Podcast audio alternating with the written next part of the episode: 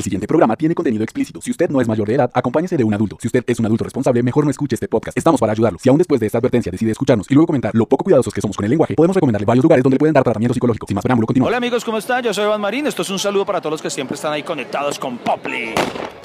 Droga, sustancia con efecto estimulante, depresor, narcótico o alucinógeno que te hace querer hacer algo, no querer hacer nada o imaginarte que lo estás haciendo. Es la misma contradicción. Para algunos es iluminación y para otros decadencia. Los descuidados solo la usan para divertirse y en ciertas culturas es sagrada. Hoy vamos a hablar de religiones, política, del azúcar de los adultos y la cocaína de los niños. Hoy hablaremos de drogas, como la risa, la Coca-Cola y el enamoramiento. Esa introducción está un poquito llena de arjonismos, ¿no? Sí, está, está arjonesca, está arjonesca.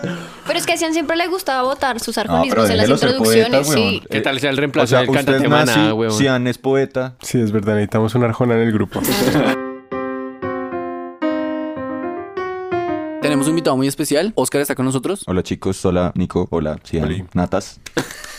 Chuchito, Mafe, ¿cómo están? Cuéntame por qué lo invitamos. Soy químico farmacéutico, me gusta mucho la música. Hoy vamos a hablar algo de drogas relacionado con la música, porque ha sido importante eh, las drogas en la música y pues más o menos sé cómo funcionan las cosas en la cabeza. Si esta pastilla fuera su cerebro y este líquido que ya van a ver fuera la sustancia psicoactiva, una reacción química muy parecida se produce al momento de drogarse, trabarse, pero aquí adentro, en su cabeza, sus conexiones y cableado cerebral se ven muy, muy alterados. Oscar es nuestro fan número uno. ¿Tiene algo que decirle a Mafe? Oye, el reggae no está sobrevalorado, está subvalorado. Pelea a muerte con cuchillos.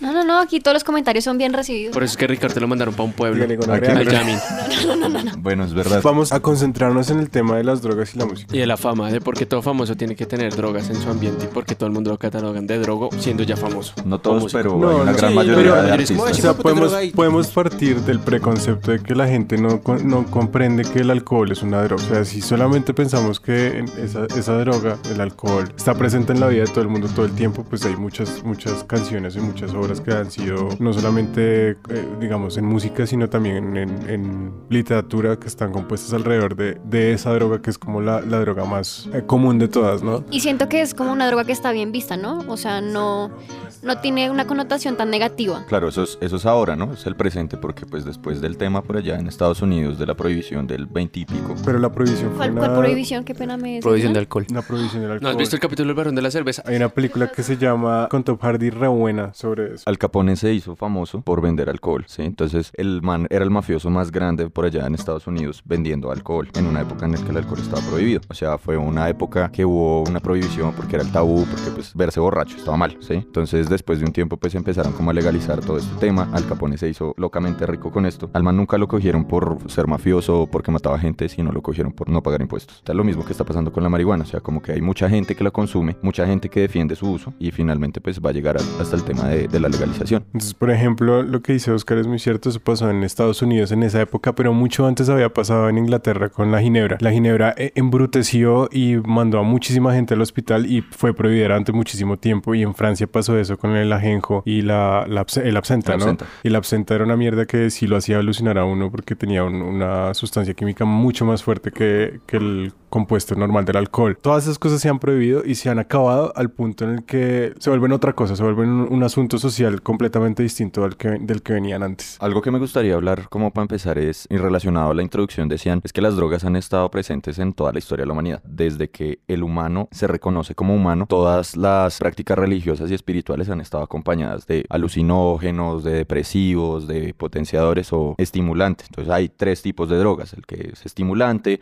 el que es depresor y el que es alucinógeno. Entonces, Ejemplos, digamos, ejemplos. Son, son, son las básicas, ¿no? Entonces, Ejemplos, por favor. Ejemplos. Eh, un estimulante, el café, ¿sí? Y un café O grande. un cigarrillo. ¿sí? Bueno, ¿Puede más o ser? menos, más o no? menos, pero estimulante, digamos que el más conocido será la cocaína, Ok. ¿sí?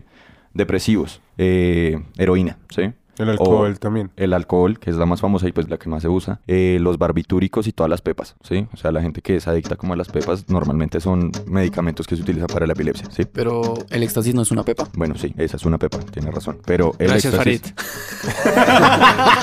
¿Barbitúricos son pepas? Barbitúricos son antiepilépticos. Yo sufrí de epilepsia y tenía que tomar carbamazepina. ¿sí? La mayoría de los medicamentos que utilizan para la epilepsia se los roban en las EPS. En Estados Unidos hay una cantidad de problemas porque la gente entra a los hospitales hospitales a robarse las drogas que se utilizan para la epilepsia. El diazepam, Sí. por ejemplo, es lo que más se Gracias. ¿Sí? Entonces, el famoso ribotril. Alguna vez tuve una historia con, con, con- con el ribotril. Un señor, ríos, unos ríos. un señor en un concierto, concierto de Foo Fighters. A la fila me encontré con un paisa que mezclaba ribotril con guaro. A que no vea países hagan. haciendo mezclas. No lo hagan. O sea, si van a tomar, no tomen pepas para la epilepsia. Volviendo al tema, entonces tenemos varios tipos de drogas estimulantes, depresivos, y tenemos las pepas que estaba preguntando Cian. El éxtasis, el MDMA, el TUSI, todo ese tipo de cosas están en la mitad. No son alucinógenos, no son estimulantes. Eh, digamos que atacan en unos receptores diferentes del cerebro que lo hacen sentirse bien. Ah, Explíqueme eso ahí con plastilina para el oyente no promedio. Para el oyente... Yo soy el oyente no promedio que nunca en su vida ha probado alguna droga. No, no, no, pero vamos a explicar la parte eh, biológica del asunto para las personas Sí, que no saben de qué le están hablando con, Ok, cuando va- le dicen vamos a terminar. neuroreceptores. Perfecto, vamos a seguir con, con los otros. Los otros son los alucinógenos y ya, ya explicamos cómo Espero que nuestros oyentes, aunque sea se hayan graduado de bachillerato, para saber que es un neuroreceptor. No me discrimina a los oyentes, No me por discriminen a los oyentes, por favor. que Muchachos, los la- queremos. Todo nuestro amor para ustedes. No importa que no hayan terminado el bachillerato. Bueno, que Por sea favor, que hayan visto...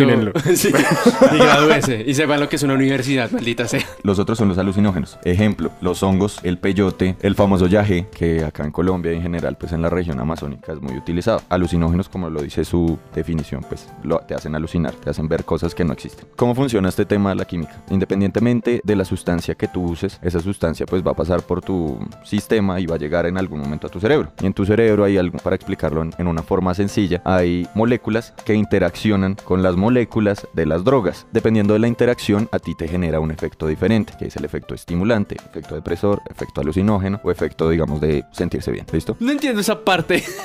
Es que me perdí. Mi pregunta es, perdón, ¿de cuáles estabas hablando? espera, espera, me perdí. ¿Qué momento? ¿El acetaminofén es una droga? Mucho, gu- mucho gusto, Oscar.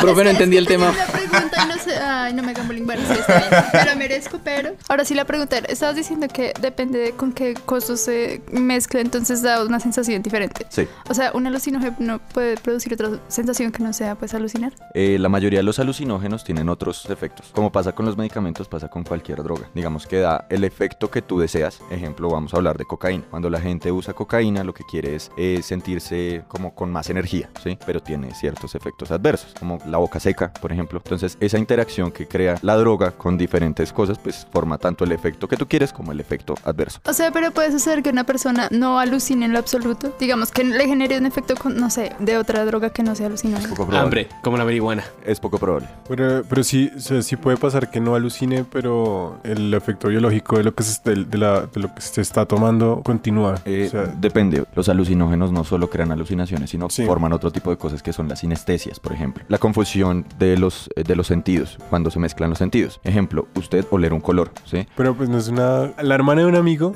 es psicóloga y ella hizo un doctorado en psicología y... Por ejemplo, la sinestesia como tal eh, son vainas que usted puede aprender a hacer. Ujú. O sea, no es tanto una confusión, sino una relación. Sí. Una relación muy definida de, de un sentido con el otro. Tal vez la palabra no es confusión, es como que se mezclan. Sí. Realmente no sé si eso se pueda aprender, lo desconozco. La tesis de ella decía que uno podía aprender las cosas si uno se las enseñaban desde pequeño. Entonces, por ejemplo, nosotros, ella cogió su, su- sus personas de estudio, fueron muchachos del Refus. A nosotros nos enseñan los colores eh, refiriéndolos a números. O sea, si yo le digo blanco, usted dice Uno. uno. Uno. Si yo digo rojo, Dos. carmín, Cuatro. Carmelito.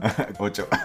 Exacto. Entonces, nosotros tenemos ya inherentemente en el cerebro una conexión específica que, que genera, que genera una relación compleja de, de una cosa con otra que no tiene en el cerebro de las demás personas nada que ver. E- Eso es un tipo de sinestesia y y está catalogada en, en el cerebro como un tipo de sinestesia definida, ¿sí? Como colores con números. Seguramente colores con música también se puede aprender y creo que los músicos aprenden así. Pues yo creo que los colores con los números no pueden ser sinestesia porque ambos son cosas visuales. Los colores con la música de pronto sí. Son conceptos según Eh, la, la teoría. Te de- tumbaron la tesis, Lich. Bueno. No te gradúas. No, pero se gra- ella se graduó, ella ya es doctora. Bueno, el, el tema, el tema es que Pues, eh. no, digamos que no puede ser una, o bueno, no lo consideraría yo como una sinestesia porque lo que usted está mo- nombrando ahí son asociaciones. La sinestesia es sentir realmente, es decir, como no lo que usted acaba de decir como una Sí. asociación de un color con un número, sino básicamente que yo soy capaz de oler un color. O sea, usted yo estoy viendo acá un, cuadro muy bonito que usted pintó y tiene mucho verde y mi asociación sería pasto, ¿sí? Eso es una asociación. Sí, claro. Vegetarianos, sí. Exacto. Pero cuando usted es capaz de, de- de tener sinestesias, usted puede, no sé, el, el verde le puede oler, no sé, a espinacas. La marihuana me duele a, a ignorancia. Estamos hablando de neurotransmisores. Exacto. El hecho de, de la interrupción como de la tesis de esta muchacha era que, digamos, la sinestesia como tal se puede definir tanto como relación como una superposición de sentidos. Sí, Vale. Super- superposición de sentidos diría yo que es más correcto como en, en respecto a la explicación. De- después de ese largo paréntesis sobre qué es una sinestesia, Sobre qué es más correcto. Busqué sinestesia en inglés, gracias, Lich. hablamos de cómo funcionan las drogas en el cerebro. Digamos, Pues digamos que el funcionamiento de las drogas es un poco más detallado, pero no lo vamos a hablar acá. No tiene sentido, es aburrir a la gente. A la mayoría de la Más. gente. Hay algo que pasa mucho y es que la gente que, por ejemplo, consume cocaína eh, o consume éxtasis, eh, lo mezcla mucho con alcohol. No hay nada peor que mezclar cocaína con alcohol. Y ahora que vamos a hablar del tema de la música, muchos grandes músicos, muchos grandes artistas han muerto por mezclar estas, estas dos cosas. Ahora hay otros que siguen vivos. Porque vamos a hablar de eso. Del Entonces, Club de los 27. Vamos para allá. el Tema tema que más favorito. habla de leche. Cocaína más alcohol. Los Solo dos, diversión. los dos efectos siguen. Entonces, ¿qué pasa cuando tú tomas mucho? Te emborrachas, te caes al piso, tienes un coma etílico. Si haces lo mismo con cocaína, pues simplemente tienes cada vez más energía. Entonces, lo que hace la gente cuando está muy borracha es meterse un pase para que eso te dé energía y te quite la borrachera, entre comillas. La borrachera nunca se quita. Entonces, si tú sigues bebiendo, pues básicamente tú te vas a embriagar sin darte cuenta y pues llegas a, a tener un problema de intoxicación etílica bastante grave. Niños, no lo intenten en casa. Natalia preguntó que si podía pasar que una persona que tomara drogas alucinógenas podía no tener el efecto de las drogas alucinógenas. Oscar responde que, Que puede sí. tener otros efectos, otro tipo de efectos, no, no como una alucinación directa, pero sí otro tipo de efectos. Entonces, por ejemplo, las, hay personas que toman yagé y no, no, no, no tienen ninguna, ningún cambio sensorial específico. ¿Eso qué, qué significa? Normalmente es un tema de dosis, entonces todas las personas son diferentes, ¿cierto? Entonces todas las personas tenemos un sistema diferente y reaccionamos diferente a todo tipo de estímulos. O sea, usted sale con sus amigos a tomar y siempre hay una persona que se emborracha con una cerveza. Hay otra persona que se toma 20 y está como si nada. Entonces es exactamente lo mismo. Una persona que se puede tomar un sorbollaje puede no sentir nada, como hay una otra persona que se toma un sorbollaje y está en las nubes eh, viéndose por allá con los abuelos chipchas. Verstanden. ¿Qué? Entendido. La palabra en alemán de hoy es Verstanden. La palabra de la semana en Plaza Sésamo es... El número del día en Plaza Sésamo es este hermoso número 17. Marica, nunca vio, el, nunca vio el conde contar, weón. Póngalo en los links, güey. sí. Club de los 27. Un club de imbéciles que tenían 27 años y se mataron todos en situaciones supremamente... No, no es un club, es solo Es gente un que... club, eh, solamente que no entras y se suicida estúpidamente a los 27. Y No ahí todos entra se el club. suicidaron. Pero No, pues, pues- ahogarse en el vómito es un estilo de suicidio. No, eso, eso, eso es una potencia, weón. Pues es, es- es suicidarse estúpidamente. Yo, yo casi entro a los clubs de los 27 a los, 17, a los 18. Sí, sí, Chucho, ya te volteó Teóricamente no podría entrar al club de los 27 Porque a los tenía 18. 18, Chucho. Pero Mario, Le, tocaba, le tocaba hacer fila por nueve años. No, pero bueno, eh, hablando ya un poco más, más en serio de esa influencia de las drogas, vamos a hablar primero de la, de la influencia negativa que tienen las, las drogas en la música. Y pues uno de esos buenos ejemplos para hablar de eso es un tema que no le gusta a Lich, porque es el famoso Club de los 27. ¿Por qué no te gusta ese, ese tema, Lich? No, Considero que las personas que usan drogas sin saber por qué las usan son imbéciles y también considero que las personas que se suicidan son unas idiotas. O, o también son muy valientes, pero eso depende. ¿Qué es el Club de los 27, Chuchito? Es un club de músicos que murieron a los 27 años, la mayoría suicidados, pero supuestamente son la cúspide de su carrera y ahí fue cuando pues, se mataron por la Pero fama. y la otra mayoría se- no se mataron, sino Murieron que se murieron por sobredosis. sobredosis. Sí, por por- sobredosis de lo que sea, de alcohol, de heroína, de lo que sea. Bueno, el tema es que no, nunca fue un club, ¿no? O sea, no era como, voy No. a pasar mi no es algo que membresía al club. Sí, es algo que es como, ah, ese también murió a los, 10 a los 27, métalo al club de los club, 27. sí. Hace parte de una gran como conglomerado de coincidencias de muertes a edad temprana eh, por abuso de sustancias. ¿cierto? Illuminatis y la tierra es plana. Ejemplos. ¿Quiénes tenemos? Jimi Hendrix, Jimi Hendrix está... Kurt Cobain, Amy Winehouse. Janis. Joplin. Janis Joplin. Janis Ah, hay un pero- montón, pero pues digamos que esos son los, Esos son los son, importantes. son los más famosos. ¿sí? Sí. Podemos empezar a matar celebridades. Podemos dejarles un link también a El una lista. Wikipediazo. El Hay un Wikipediazo. Sí, para que, para que lean. Pero no íbamos a dar el link, vamos a, a- incentivar a la gente a que investigue por su cuenta. Por favor, googleen esa mierda. Sí. Sí, Ah, ilústrese sí. y escuchen la música. Eso es menos de trabajo, Winehouse. mucho Es una malparida. No, hay cosas No, chéveres. señor, La no. Güey, La. Retira esas palabras. Cuando la retiro porque por culpa de ella fue que Pete Doherty volvió a las drogas. Mira, y por eso no se reunió y lo... es un imbécil falso. huevón. por eso. No, vea, vea, ¿Qué vamos, es esto? Vamos a ¿Qué ver, es va- esto, vamos a ver weón? esto claro. Las, las personas no vuelven ni- ni van a las drogas por culpa de nadie. Uno se mete en las mierdas solito, weón. Yo quiero dejar algo claro y es que Amy Winehouse no metió a Pete Doherty a las drogas. Pete Doherty es un falto de huevas que decidió meterse a las drogas por sí solito. Fin. Mira, nunca dije Eso, que lo metió en dígale. las drogas. Además canta- Usted dijo eso, no, Está no, grabado. Está. El man entró en rehabilitación para volver a entrar a The Libertines. Esa es la condición para que ellos toquen. Y cuando se volvió amiga de Amy- de Amy Whitehouse, entraron otra vez a consumir drogas hasta que la muy estúpida se murió por eso. Venga, con todo respeto, ¿qué es de Libertine sin drogas? El hombre Eh, tiene un punto. Pretty, de- eh, Pretty Dirty Thing. Ah, ¿Cómo es que Creo que, Things. creo que con eso podemos entrar. Eso, eso, es- eso es sin drogas. Ajá, sí. Es un La Libertines banda- rehabilitado. La banda de Calvarat, gracias. Justo como ellos lo dicen, hay música que necesita de ciertas drogas para hacer lo que es. Bueno, yo, te- yo tengo un punto ahí que quiero de una vez charlarlo y es eh, toda la música occidental al menos ha tenido influencia de las drogas. Eh, toda la música desde el blues, el jazz, el country. El country, ahí donde lo ven, es la música que más menciones tiene a la droga. ¿sí? Grandes Johnny cantautores. Johnny Cash, marica, era adicto a los barbitúricos, a las pepas con alcohol. Ray Charles, bueno, o sea, para empezar, a- para empezar a mencionar, todos eran borrachos y les gustaban las pepas. ¿Y las putas qué? ¿Paisas qué? Las, la foi, foi. Pero, pero yo creo que para mí uno de los ejemplos más claros que hay en la música y la influencia de las drogas en la música es el reggae. El sobrevalorado reggae. Gracias, lo aceptó.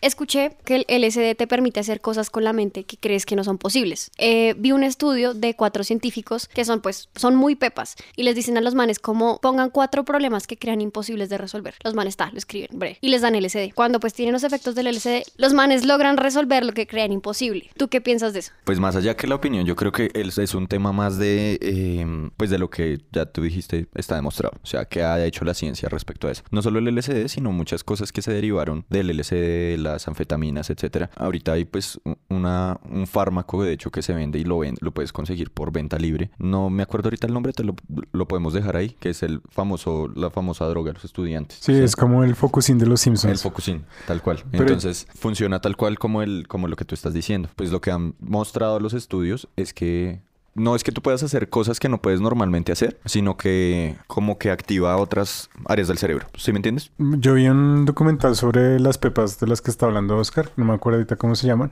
pues son unas anfetaminas. Lo que descubren en el documental es que hay personas que sí las necesitan, que son las personas como Bart, que tienen atención dispersa y bueno, que eso es un síndrome y eso está comprobado que sí afecta la concentración. Y lo que hacen realmente esas anfetaminas es bloquear los, las cosas externas que hacen que tú te distraigas. Entonces tú solamente tienes un canal y ese canal está súper, súper mega concentrado, pero no, realmente no es que tú puedas hacer cosas que no podías hacer antes, ¿sí? O sea, no te vuelve más inteligente, pero sí te pone más concentrado. Ok. ¿Y estas anfetaminas para estudiantes crean adicción? Hasta, se supone que hasta cierto nivel sí, y de hecho hay personas que son adictas a esas y lo, y lo primero que hacen esas anfetaminas es cagarse los riñones. Entonces, por ejemplo, hay personas que al comienzo las necesitan para su vida diaria y quieren es después de que ellos como que empiezan a controlar su problema es dejarlas y es muy difícil dejarlas porque cuando hay un problema externo que los abruma realmente sí las necesitan para digamos funcionar normalmente eso. Eh, no sé si ustedes se acuerdan de una película que protagonizó Bradley Cooper, en la de la, la de la Pepi. Exacto, tal cual. Es tal es cual lo que estás así diciendo, sí. pero en Sin Límites la pepa sí aumentaba el IQ Eso- Modafinilo se llama. Y, el, y estas pepas no, no aumentan el IQ, sino aumentan la concentración, el grado de concentración. El LSD sí he escuchado muchas veces que sí genera como actividad en, en espacios del cerebro, en partes del cerebro que no, que comúnmente no se activan cuando están pensando en cosas. Entonces, por ejemplo, están esas películas que dicen que con efectos del LSD, que la CIA estaba investigando el LSD para que uno tuviera como telequinesis o maricadas así eh, de ese estilo. Pero esas son todas teorías ficticias conspiracionistas. Creo que hay de hecho un documental Take Your Pills, creo que se llama. Así, Netflix. ese es, ese es ese documental sobre esas pepas, así se llama. Gracias. Oscar. Conozco gente incluso que lo ha utilizado y ¿Qué pues, cosa? ¿Qué? el modafinilo que es eh, esa droga para estudiar. Entonces básicamente y como cualquier anfetamina, lo que hace es que como que puedas ir más allá de tus límites, ¿sí?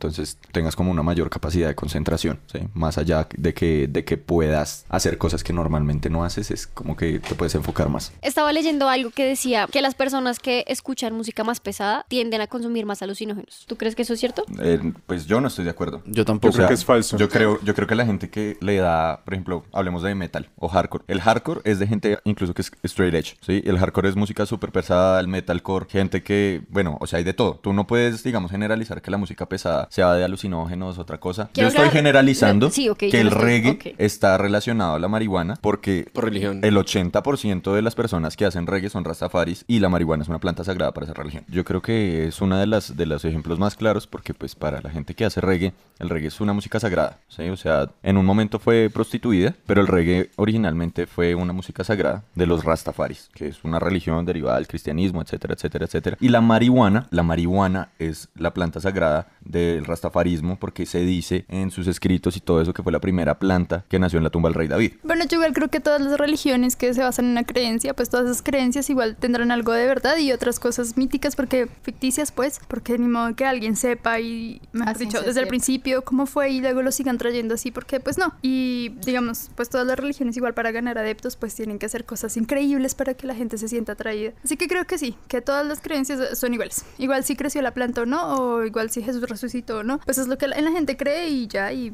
fin. Lo único importante que Jesús haya resucitado en tres días es que nos dan cuatro días de vacaciones.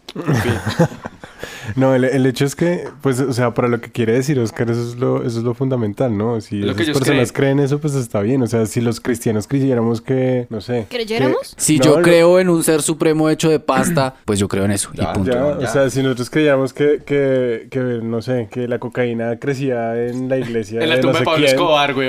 Pues entonces veneraríamos esa mierda y estaríamos polvo venteado para todos lados y ya. Pues mira, y ya que lo cuentas, o sea, todas las plantas de las que se derivan las drogas actuales, todas las plantas fueron plantas sagradas. O sea, no solo la marihuana, la marihuana es una planta sagrada. Y de hecho, si tú estudias etnobotánica y te vas al origen de dónde está esa planta, está en África. Igual con el tema de la coca. La cocaína es, una, es un extracto de la planta de coca que para todos nuestros indígenas y nosotros que somos colombianos, todos nuestros antepasados masticaban y mambean actualmente hoja de coca para buscar exactamente los mismos beneficios que, bueno, no beneficios, sino los mismos efectos que tiene la, la cocaína, pero eh, en mucha menor proporción y para ellos era para crear, para curar los males de altura, para el dolor de cabeza, etcétera, sagrado. En fin, realmente lo que pasó con la industria del narcotráfico fue que plantas que se utilizaban con orígenes, pues con, con- con temas medicinales, fines de medicinales, eh, se terminaron utilizando para temas de abuso y pues finalmente eh, surgió gran música por ese abuso.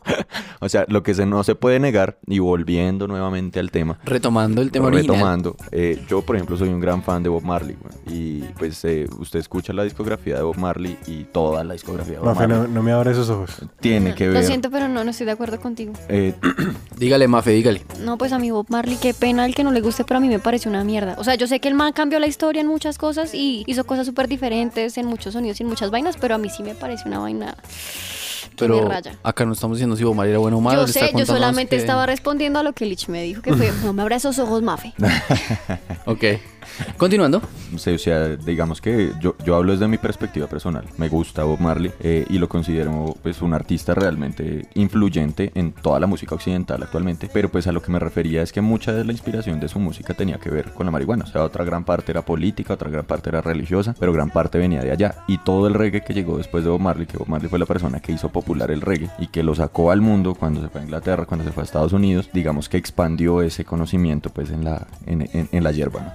Yo tengo una pregunta, digamos en el caso del reggae, que es de lo que estamos hablando ahorita. Entonces, ¿tú crees que, por ejemplo, en el caso de Bob Marley, que era? Eh, bueno, digamos que él era rosafarino, pues por su religión me imagino que él fumaba marihuana. Gracias, Farid. Bastante, sí. Pero entonces mi pregunta es la siguiente. Él fumaba marihuana porque él... ¿Antes o después de escribir la No, canción?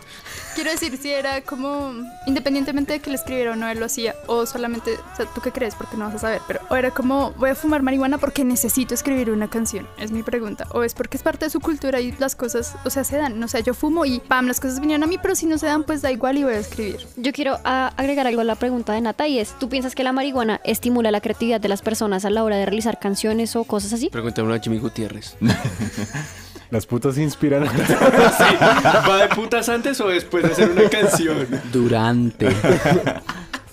Independientemente de la droga, yo creo que tiene una influencia bastante importante en la música. O sea, la creatividad no es dependiente de las drogas, absolutamente. O sea, hay muchos músicos grandes que nunca en su vida han probado tal vez ninguna droga, pero la eh, influencia de las drogas en general, marihuana, llámala la que tú quieras, eh, después incluso podemos hablar incluso de música electrónica. Eh, Uy, no. tiene, tiene mucha influencia, no en la creatividad, sino de pronto en las, en, en las cosas que escribes y en la forma en cómo, cómo armas las canciones, tal vez. Yo creo que la oída es lo que influye en la manera de escribir las cosas y las drogas y la- lo que uno consume Son parte de la vida. influye en la manera en la que uno experi- experimenta la vida. Entonces yo creo que es desde ese punto que se vuelve o no importante el consumo, creería yo. Sino que mi pregunta iba porque Sian al principio dijo como que mucha de la música buena era buena porque precisamente los artistas habían, eh, habían tenido influencia de las drogas. Entonces yo me pregunto, si ellos no lo hubieran tenido, ¿la música si hubiera tomado otro rumbo hubiera sido igual de buena? ¿O ustedes consideran como no existiría, o sea, no, po- no sería posible que hubiera tomado otro rumbo y fuera igual de exitoso? es muy difícil responder esa pregunta porque Pues- pues, eh, no, no, no, yo no lo veo posible eh, y pues las cosas pasan como pasan porque tienen que pasar y pues la música de Bob Marley puede que haya sido igual de grande o la música, no sé, de eh, Cream, póngale Black Sabbath, Led Zeppelin, en general, no sé, Doors, eh, si hablamos de rock clásico, lo que sea, puede que su música hubiera sido igual de grande, pero tal vez no habría tenido la misma influencia eh, si cambiamos, no sé, incluso de género, no sé, vámonos para el rock clásico, eh, hablemos de LSD. El LSD generó todo un movimiento alrededor de la música que es el rock psicodélico. Cream, eh, Genesis, eh, toda esta gente que Janis Joplin. Honey Hop, Jimi Hendrix. The Jimi Hendrix Experience, básicamente y tú te pones a buscar las imágenes de los conciertos de esta gente y todo eso era las lámparas de lava, o sea, todo el movimiento hippie giraba alrededor del consumo de LSD. ¿Qué pasa con el LSD? El LSD te genera eh, uno de esos efectos y que estamos hablando ahorita son esas alucinaciones del cambio de colores. O sea, tú miras una lámpara de lava o miras un cartel de Jimi Hendrix eh, Experience, una cosa súper colorida con un montón de texturas, etcétera. Eh, ellos lo que querían comunicar era básicamente el viaje que tenían cuando se, se metían a una ciudad. Pues, marica, es lo, lo del caso de, de Woodstock. Todo el problema que hubo en Woodstock de ver toda la gente en su libertad de expresión en mitad del En concierto. su libertinaje. Gracias. Libertinaje. La palabra del día es libertinaje. En alemán, por favor. Ajá. Ah. libertinaje en alemán. Y se va a graduar sin saber que es libertinaje. No, El- por Dios. Ya van dos palabras. Sí, ya van dos- Ya van dos palabras. Yo como que estoy dudando ese grado mío. Arbeit macht frei, algo así. Óyeme. El trabajo te hace libre. A ver, aquí dice libertinaje, Zügellosigkeit. Die Zügellosigkeit. Ah, Gracias. ah, ah. Lo que yo iba es que eh, respecto al LSD y, y, eh, como a la influencia del LSD en la vida de las personas, hay un libro súper interesante y de hecho es un ensayo corto de una autora que se llama Joan Didion que escribió eh, literatura y periodismo en, en los años 70. El, el- creo que es- el libro se llama Slitting Towards Bethlehem o buscan un libro de, de ensayos cortos de la vieja y en ese, e- ese ensayo específicamente trata ese tema. Digamos que para la pregunta que tú hiciste, ese ensayo describe, mm, di- digamos de manera muy certera, la influencia de las drogas en bandas como Genesis. La vieja, de hecho, parte de ese ensayo es su eh, recapitulación de unos días que ella vivió de gira con Genesis.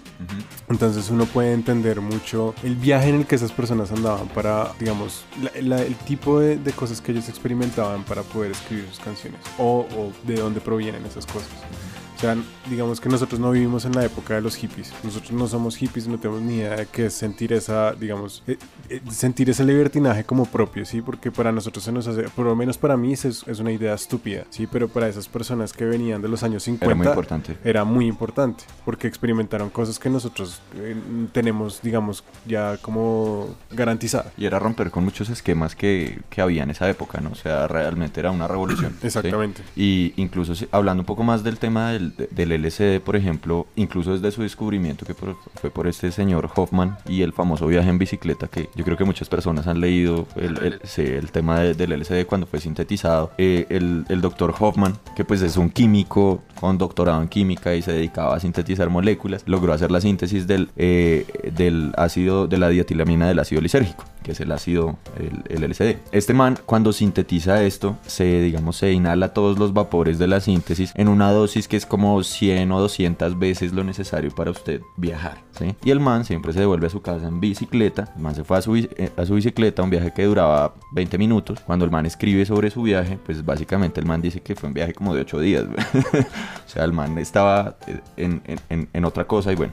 Eh, yendo a esto, quería, quería comentar era que eh, no solo el descubrimiento de esto, sino después eh, un man que se llamó Timothy Leary, eh, este man hizo todo un movimiento alrededor del LSD, o sea, y lo generó y lo creó casi que como una, como una religión. Y de ahí se generó todo el movimiento hippie, el LSD se, se empezó a estudiar para, para ser utilizado como antidepresivo, se empezaron, se empezaron a dar cuenta que esa vaina podía producir esquizofrenia para la gente que era predispuesta a tener esquizofrenia, a tener depresión y obviamente como todas las drogas tienen sus efectos adversos. Y también trataron de utilizarlo para controlar a la gente. Exactamente, la CIA incluso hizo algunos, eh, algunos estudios para, para probarlo como droga de la verdad. Está ese documental en Netflix, ¿no lo he visto? El de, hay un documental de un man que mataron porque el man sabía todos los secretos de, de, esa, de, de esa investigación de la CIA con el LCD. Timothy Leary, hay un montón de literatura en el mundo para leer sobre Timothy Leary, es un personaje bien interesante. Y pues después de eso y paralelo a eso llegó el tema de Woodstock y pues todos los artistas que ya estamos, que, que- que estamos mencionando, varios de los cuales murieron, incluso al tiempo casi que Jimi Hendrix y Janis Joplin que hacen parte de este club de los 27.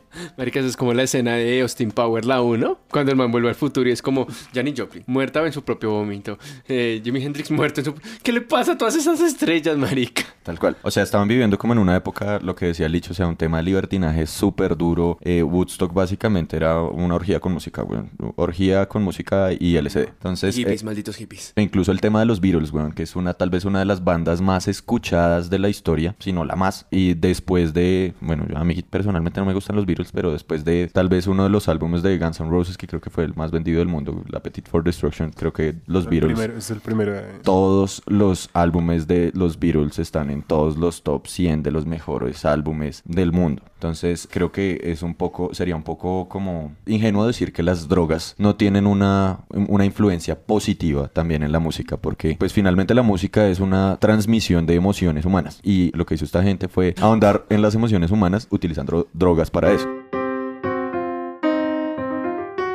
Ahora, hay otras drogas que también han, digamos, influido mucho en la música. La cocaína es una de ellas. Grandes bandas, yo creo que principalmente el tema hard rock, el rock clásico, algo de- del inicio de los, del heavy metal, no sé, también el trash, etcétera. Hubo mucha gente que, que estuvo muy influenciada y Los, pues... punks, eh, los punkeros también metían resto de coca. Sí, en los 70s también, como en, en, en Inglaterra, todo el tema con Sex Pistols, esta gente que yo creo que, yo no sé si tal vez este man, Sid Vicious entra también en el tema del, del Club de los 27, porque ese man también se murió súper joven, ¿no? Pero el man, pues básicamente se metía lo que fuera. Bueno, metía lo que fuera. Ahora, Pues este muchacho que te gusta, Boy George, ese no tenía también problemas. Este muchacho que quiero- tiene quiero- como 100 años. Quiero eh, enmarcar eso. Este muchacho, Boy George. Yo creo que esa es la, la puerta de entrada para muchas cosas, ¿no? Y si tú te pones a escuchar las historias de las personas que han tenido drogadicción, casi todas entran por el alcohol, eh, van marihuana y luego empiezan a probar las cosas duras, ¿no? Que es, eh, bueno, los ácidos, digamos que son también como tranquis, entre comillas, y ya luego empiezan pues con las drogas duras que son las drogas sintéticas, está la cocaína y empieza con la heroína, etcétera. Y pues en, en este, en este tipo de música como ya más pesada un poco, la cocaína se siente. Y pues, usted escucha una canción de Black Sabbath y, Hay varias canciones de Black Sabbath sobre la coca. Ahorita no me acuerdo cuáles, pero Oigan, hay eh, tengo ahí como un, una, un dato. Yo soy la de los datos, ¿no? tengo un dato que leí y Eminem es el artista que más eh, número de veces repite drogas en sus canciones. Ah, sí. es adicto. Ciento y Eminem, bola, o sea, ciento y mierda de, de veces repite. O bueno, menciona las drogas en sus canciones. Buen dato. Eh, creo que uno de sus álbumes, creo que no sé si fue el Revival, creo que se llama, eh, fue sobre su Rehabilitación. Como la rehabilitación, Rehabilitación, gracias. Yo creo que eso va muy ligado a los problemas mentales y a todo lo que tú estás mencionando. O sea, son cosas externas, vivencias que, la- que han marcado mucho la vida de estas personas y tal vez los llevan a que esa sea su salida a todo lo que los está atormentando en un momento determinado, creo yo. Pero no habían dicho hace poquito que nadie metía a nadie en las drogas, que cada per- persona se metía por sí, Sí, sola. claro, yo no te estoy diciendo que alguien lo haya metido, sino que es un problema mental que tenga la persona o alguna situación en particular que lo lleva a eso. Tal vez a quedarse en eso. Pues realmente el tema es, eh, o sea, yo creo que hay muchas cosas que pueden influir, influir en que una persona consuma o no consuma drogas, independientemente de que sea artista o no sea artista. Entonces, una de esas es lo que tú ya dijiste, otra vez fue la que dijo Nata, o sea, tiene mucho que ver con la familia, tiene mucho que ver con el ambiente en el que tú estás y tiene mucho que ver con la presión social. Y pues en este tema del mundo del espectáculo, muchos de estos artistas, por ejemplo Eminem, Eminem viene de un barrio bajísimo de Detroit, este man pues empezó a codear con los duros y pues para codearse con los duros básicamente tenía que hacer lo que los duros hacían. ¿Y que hacían lo que los duros? Pues consumir drogas. Y, y, es, y es la historia de muchos artistas, que es presión social. Entonces vuelvo a lo mismo. Todas las personas entran a las drogas porque quieren entrar a las drogas, ¿sí? Pero también yo creo que la, la presión social de tú salir y, no sé, ser exitoso, etcétera, tiene mucho que ver en ese tema. En lo que yo he leído de, de, bueno, novelas de artistas y pendejadas y todos los documentales que hay sobre artistas, en Estados Unidos es distinto que en Latinoamérica, porque por ejemplo en Latinoamérica a ti te pueden ofrecer lo que sea y como la droga viene de acá, pues no pasa nada. Pero en Estados Unidos si te ofrecen coca, mucha gente tiene que decir sí porque que le ofrezcan a uno coca es básicamente te están ofreciendo mil dólares. Y si tú le dices a una persona que va a firmar contrato contigo, pues no, no quiero, es como huevón, ¿a qué vino entonces? Ahora, no, yo no estoy diciendo que eso sea una obligación, estoy diciendo que eso es, ese es el común de ese mundo allá. Por ejemplo, David Bowie uh, también metió muchas drogas porque en el mundo de la moda y en el mundo del arte también, o sea, ese es el común. El común es que es una farra y hay un montón de gente súper egocéntrica y la manera de decir, miren en dónde, en dónde estoy es miren donde, toda la droga que hay, toda la fiesta que hay. Entonces, digamos que es un ámbito que sí lo puede uno encerrar, a, a, o sea, direccionarlo a uno a que se vuelva un adicto, ¿sí? Pero nadie lo está volviendo un adicto, o sea, nadie se vuelve adicto de, de buenas a primeras. Es una cosa que está ahí y uno mira a ver qué hace con su vida. Sí, claro, lo de la presión social es muy cierto, pero pues digamos también, no sé qué tan cierto sea y que los artistas realmente no tienen vidas tan cool como parece. Prácticamente no tienen vida personal porque todo el mundo está pendiente todo lo que Todo hace. es público.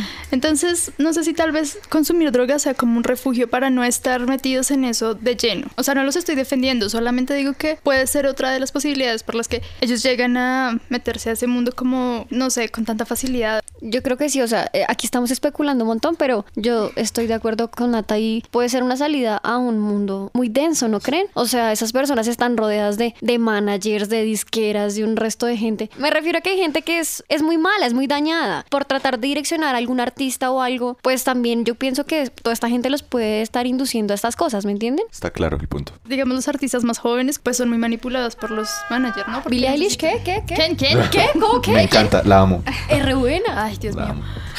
amo. Los celos, mamita.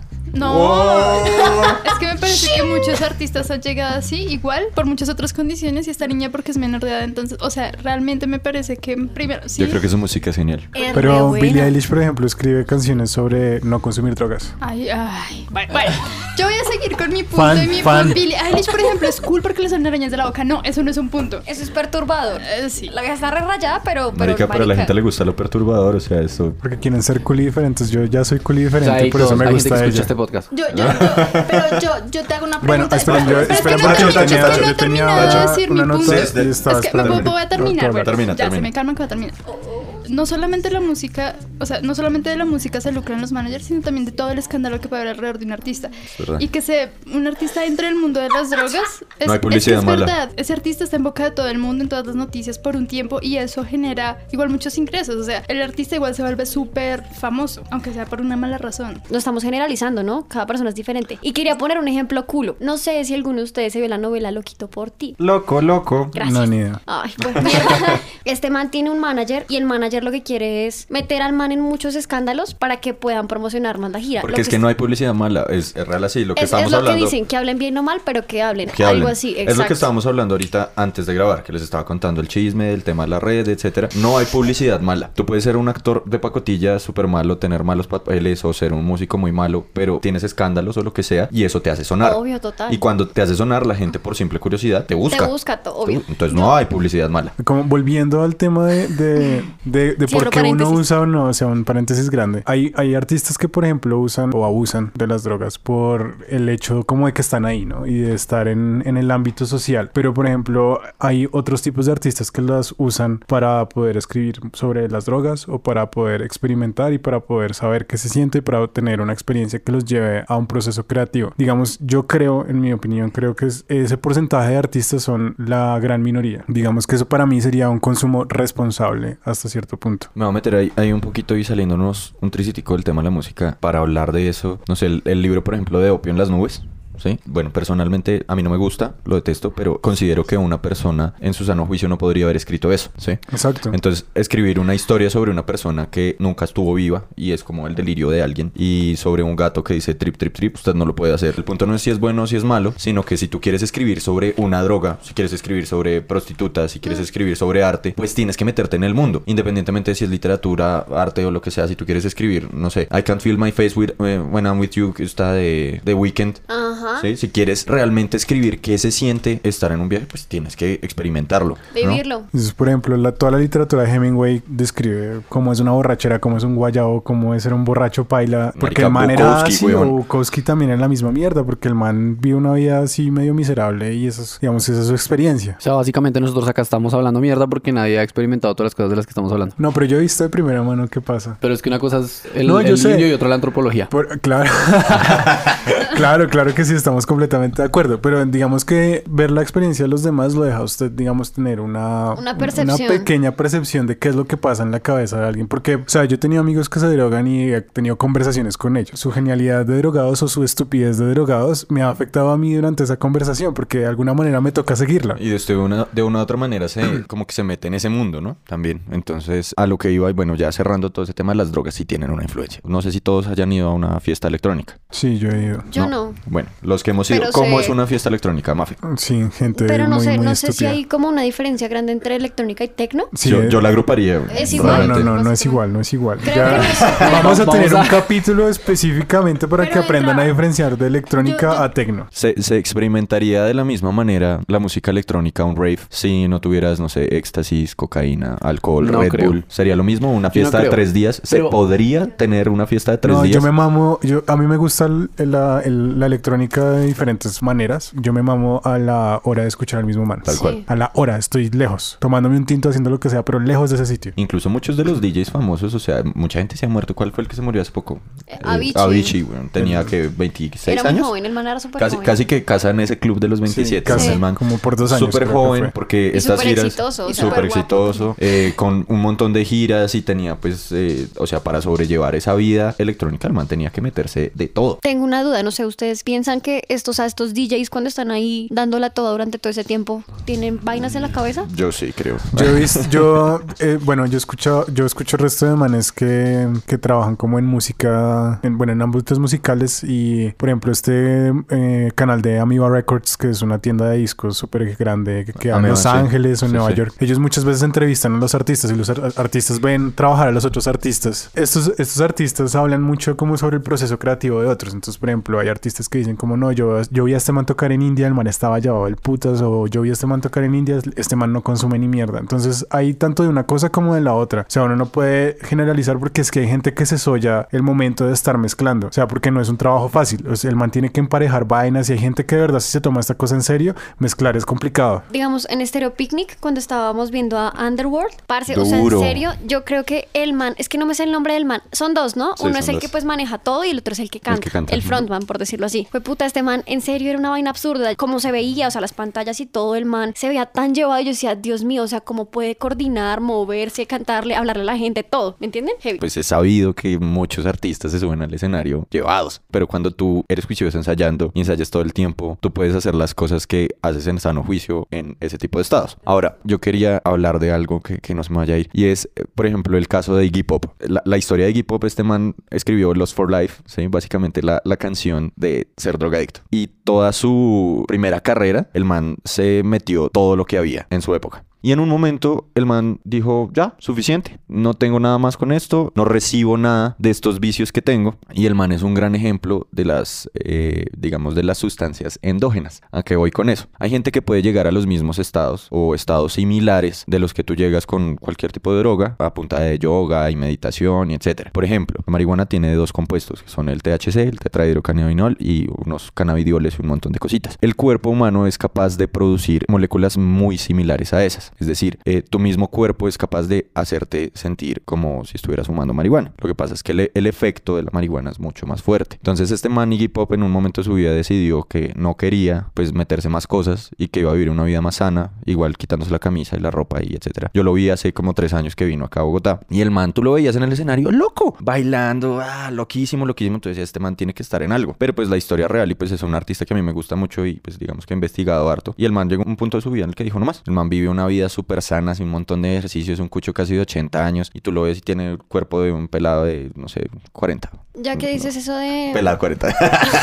un joven de 40, ya que tú dices que él probó muchas cosas y en un punto dijo, no más. ¿Esa capacidad la tiene todo el mundo? no. No. ¿Por qué? Hay adicciones que llaman psicológicas y adicciones físicas, dependiendo pues de la sustancia que tú consumas, es una adicción o la otra. Sustancias como la marihuana, sustancias como el LSD, como los hongos, eh, el peyote, digamos que todo lo que entre comillas puedes llamar natural, crean algo que se llama adicción psicológica, que es la necesidad de estar en un estado, pero porque te gusta estar en ese estado, porque lo disfrutas. La adicción física es lo que crean sustancias como la heroína. Cuando El alcohol. el alcohol, que es ese famoso síndrome de abstinencia. Tu cuerpo empieza a, o sea, cuando ya eres un consumidor habitual de heroína, de alcohol y dejas de hacerlo, llega el famoso guayabo. O sea, un síndrome de abstinencia es un guayabo. Obviamente con cosas más fuertes como la heroína, la oxicodona y cosas así pesadas, pues el guayabo es mucho más fuerte y la desintoxicación es mucho más fuerte. Ejemplo claro de lo que es eso es Transpotting. Ray Charles también la película cuando él se está desintoxicando.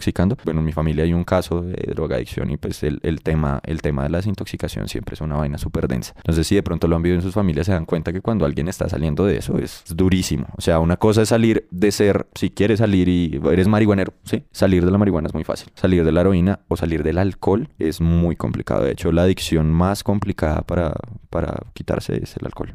Bueno, yo trabajé un tiempo en el, haciendo mis prácticas en el Hospital de la Misericordia y se veían muchos casos de eso. Entonces se utilizan otro tipo de drogas legales eh, para ir disminuyendo la dosis y que tu cuerpo se vaya como desacostumbrando a, pues, a la función del medicamento. Normalmente esos medicamentos crean dependencia. Yo te contaba que yo también tuve como ese tema. Yo no podía dejar de tomarme mi medicamento porque sufría síndrome de abstinencia. Entonces mi cuerpo todo el tiempo estaba diciendo como marica, marica, marica, marica, tó- tómeselo, tómeselo, tómeselo. Y si tú no te lo tomas, pues eh, entras como en ansiedad, te da depresión, es una cosa súper complicada. Tal cual como, como en el tema de los perros, cuando empezaron a entrenar a los perros para mm, identificar narcóticos. Pues ya es diferente, pero en el inicio de todo ese tema los perros se volvían pues, adictos porque los manes aprendían a identificar eso, pero también se lo olían.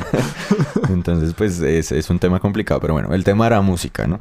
Entonces, eh, Otra vez. saliéndonos de eso. Volvamos. O sea, volviendo, yo tenía un paréntesis. Y era que, por ejemplo, Me encantan los o sí- paréntesis.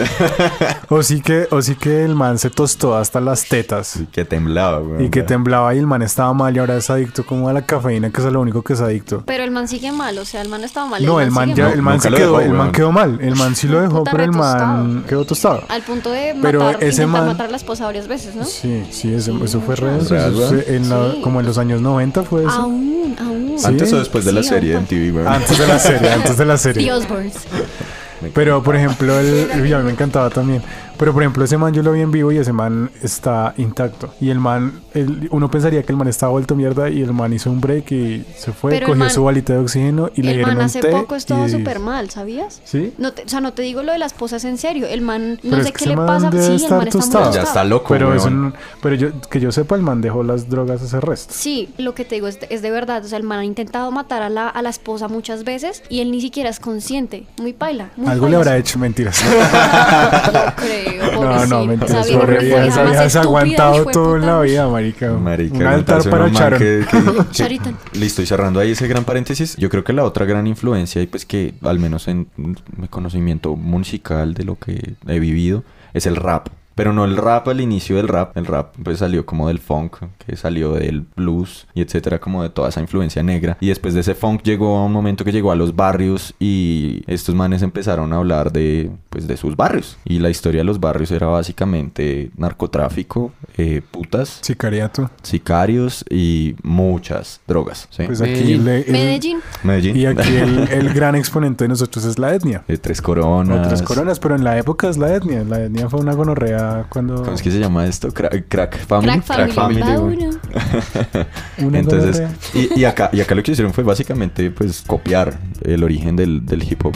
Pues se me hace que es una influencia muy importante porque pues habla mucho de la realidad de la sociedad, así que es algo que tiene que ver mucho con la música y es hablar en general, no solo de las emociones, sino de la realidad. Y gran parte del rap de los 90 que surgió con Nas, Tupac, eh, eh, Notorious B.I.G., pues la mayoría de sus temas tenían mucho que ver con esto y estos manes eran muy felices hablando todo el tiempo que se trababan hasta quedarse dormidos, o sea, básicamente era su plan. Y cuando ya lo lograron y salieron al estrellato, etcétera, seguían haciéndolo, ¿sí? Seguían haciéndolo y sus canciones seguían siendo sobre lo mismo. No sé qué tanto tenga eso que ver con la influencia de la música, no creo que haya sido la misma música si no hubiera existido la droga y tal vez muchos de los beats que estos manes crearon en su momento, que son beats muy como reconocibles y pegajosos, tengan que ver con, pues, con, con las sustancias que ellos consumían. Vengan, yo voy a decir algo y lo digo con un poquito de miedo. No sé si ustedes han escuchado que estos Crack Family y toda esta gente ha tenido como mucho que ver con el Bronx y todas estas cosas. Seguramente. Sí, seguro. O sea, yo, yo conocí por acá un man que no voy a decir el nombre que vivía cerca de donde yo vivo.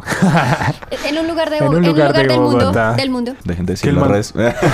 que el man conoció a unos manes de la etnia y que uno de esos manes le contó que el man era sicario, por ejemplo. O sea, sí, Sí. todo, sí, o sea, si escriben de eso es porque, marica, Es en algún momento que tuvieron que vivir eso. sí. Pero wait, porque yo también sé que hay bandas de metal que escriben sobre el demonio, pero nunca lo han invocado, pues digo. No, No, pero, yo sé, pero, estos en estos sí, casos, eh, creo o que sea, sí es cierto. según, pues, claro que el man era re la mierda, ¿no? Eso también puede ser verdad, pero yo sí, yo sí he escuchado a varias personas que sí han hablado con estos manes y los manes han salido de unas ollas terribles y de unos, de unos antros de la sociedad, de la cosa más horrible que es como una representación muy gráfica de lo que es este país. Igual, los- no sé, o sea, no sé cómo se llamen, pero los duros de todas estas ollas pues tienen toda la plata del mundo y pueden contratar al artista A que se les dé la gana, Mm. exactamente. Claro, pues y nada más aquí han venido a, tocar los Tigres del Norte a un pueblo que está lleno de paracos. Claro, eso o sea, no, es solo, no, no es hablar de, de- de rap, o sea, si nos vamos al tema del contexto social colombiano, mire la música popular, o sea, ¿cuánto no se habla en las canciones populares de los narcos y bueno, etcétera? Yo no sé si debamos hablar mucho de eso, porque qué tal nos busquen, ¿no?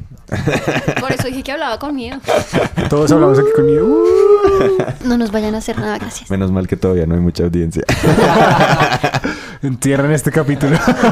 Pero bueno, o sea, más allá de todo eso, creo que la importancia y también de, de lo que hablábamos antes es la música es hablar sobre, sobre la vida, ¿no? Y las drogas están ahí como para potenciar de pronto o Yo, yo creo que, bueno, habíamos hablado por este lado que era un, un tipo de escape y, y yo creo que ese es el, para mí ese es el, prim- el principal eh, punto de inflexión de las drogas en la vida de una persona. O sea, una persona está en un lugar oscuro, usa drogas para salir de ese lugar oscuro y meterse, digamos, en su, en su propia carpita de felicidad. O, o en un estado elevado de percepción que los deja como recibir eh, todos, todas estas inflexiones externas de una manera más fácil. Creo que Alcolíricos tiene como, como un tema de una escuela para sacar a los pelados de la calle y pues qué bacano que hagan eso. No es nuevo, realmente es necesario y muy necesario y más que todo en países como los nuestros. ¿Sabían que en Estados Unidos cuando hay un crimen que es difícil de resolver hay una casilla que dice Wu-Tang? O sea, hay ¿Cómo así, weón? crimen, póngale cuidado, hay crimen pasional, crimen de drogas, crimen de bandas criminales gonorrea. y una casilla que dice Wu-Tang Clan. Y esto es verdad. ¿Qué es. Wu-Tang Clan es una banda de rap re densa como de los años 90. Marica, que estos- se, que fue manes- volviendo cada vez menos densa, pero los manes eran re Estos manes, estos manes se hicieron famosos, lo voy a contar cómo se hicieron estos manes famosos. Los manes son como nueve tipos, weón. creo que son 12 Era- raperos. eran mierda nueve manes y dos viejas o Sí. nueve manes y una vieja. eh, era un pueblo de gente, weón, y estos manes no hacían coros. Nueve manes rapeando intercalados. Y todos tenían una, una línea larga directa, o sea, o sea, es, es una pandilla que rapea, básicamente. Los manes, ¿cómo se hicieron famosos? Los manes eran una pandilla y los manes, pues, llegaron a un estudio un día y se metieron. Se metieron y entraron, cerraron el estudio y dijeron, ponga esto. Listo, entonces llegaron los manes, weón, ponemos esto, weón. Y así se hicieron famosos, weón. O sea, la gente pesada, la gente pesada. Una película para recomendarles en las que sale de Risa, que es un man de Wu-Tang Clan, que se llama Ghost Dog. Y ahí sale un man rapeando unas líneas en un parque durante la película. Súper buena película. Y un documental recomendado, eh, Hip Hop Evolution, en Netflix. Son cuatro episodios, dos temporadas, espectacular. Cuenta toda la historia película recomendada, Eight Mile de Eminem. Me encanta. Esos fueron los recomendados de la semana Con todos. con todos. Menos chucho. Una nota que quiero dar es eh, lo que decía ahorita mm, Oscar de que, digamos, dejar la marihuana es muy fácil. Pues realmente no creo que dejar nada sea muy fácil. Depende mucho de la persona y del medio en el que esté, el ambiente, las personas con las que se relaciona y, y la relación que tenga con las drogas. Pero sí hay unas que crean dependencias más fuertes que otras. Yo creo que lo claro y lo que hemos visto acá, no solo como en la música, sino en general en la vida y pues en, este tiempo contemporáneo en el que vivimos, las drogas son una cosa muy importante. O sea, están todo el tiempo hablando de, o sea, la gente está todo el tiempo hablando de eso. O sea, aquí en nuestro país incluso sufrimos una gran ola de violencia gracias a las drogas, ¿sí?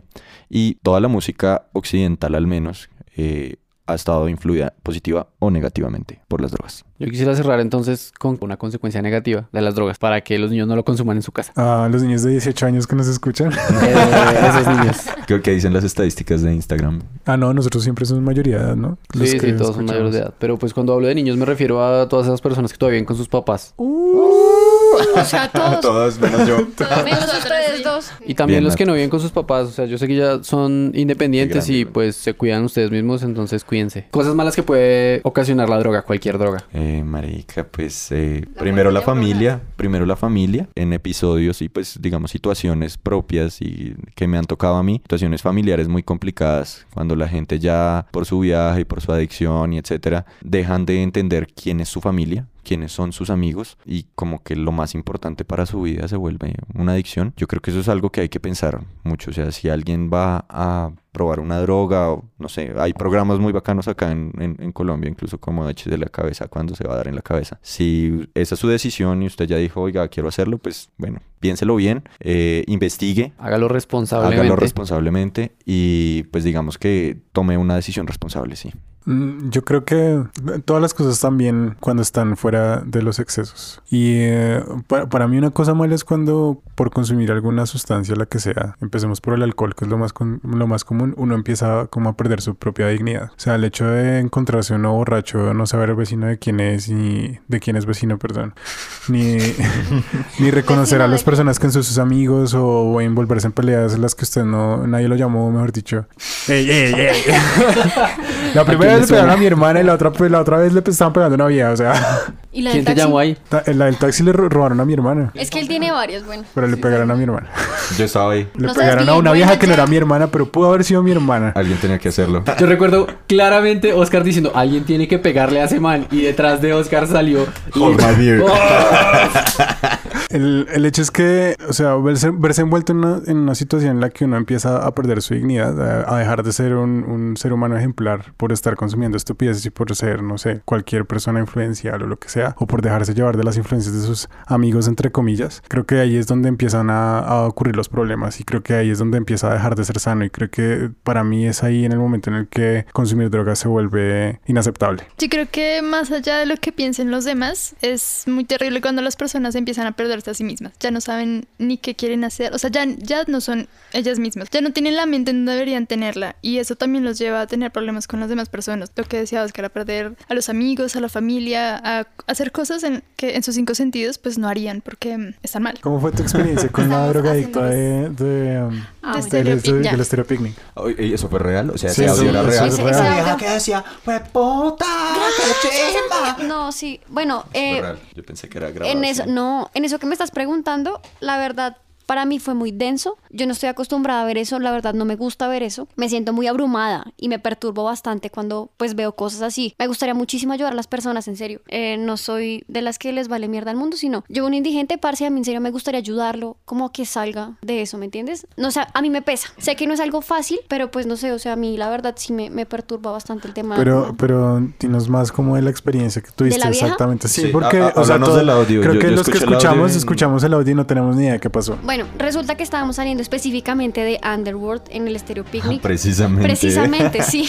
Y O sea, no es joda. de la no, no es, no es molestando, es en serio. De la nada empezamos a escuchar a una mujer que estaba Histérica. extasiada, total. La mujer gritaba, sí, puta, qué rico, marica, todo es muy lindo, Y estoy era muy Esperanza feliz". Gómez. No, no era Esperanza Gómez. La mujer gritaba tenaz, se tiraba al piso, le daba durísimo al piso, le pegaba, se jalaba el pelo, se tiró al piso, se acostó, todo estaba vuelto mierda y todo el mundo era como, ¿qué le pasa ¿Y a esta estaba sola? muchacha? No, la Eso es pelada. lo peor. la- lo peor, exacto. La pelada iba con un man que luego nos dimos cuenta que era el novio y eh, también estaba con más gente, pero pues en ese momento no estaban con ellos. Decidimos grabarla porque nos pareció pues muy absurdo toda la cosa. Y muy chistoso. Sí, fue, fue gracioso, la verdad, pero pues sí, fue, sí fue Sí. perturbante. O sea, Sí, la, claro. la pelada tenía una vibra muy densa. La chica era súper densa, independientemente de cualquier cosa. Lo tenaz del caso es que la vieja estaba con el novio, que se supone que la quiere, la cuida, la proteja, lo que sea. Y le, le- le preguntan a este cabrón que qué le había, que, qué se había metido. Y el hijo de puta, por no decirle más, porque estaba ahí la policía, había un resto de gente que quería ayudar a esta pelada. El mal le dice, ella se mete algo con vitamina C.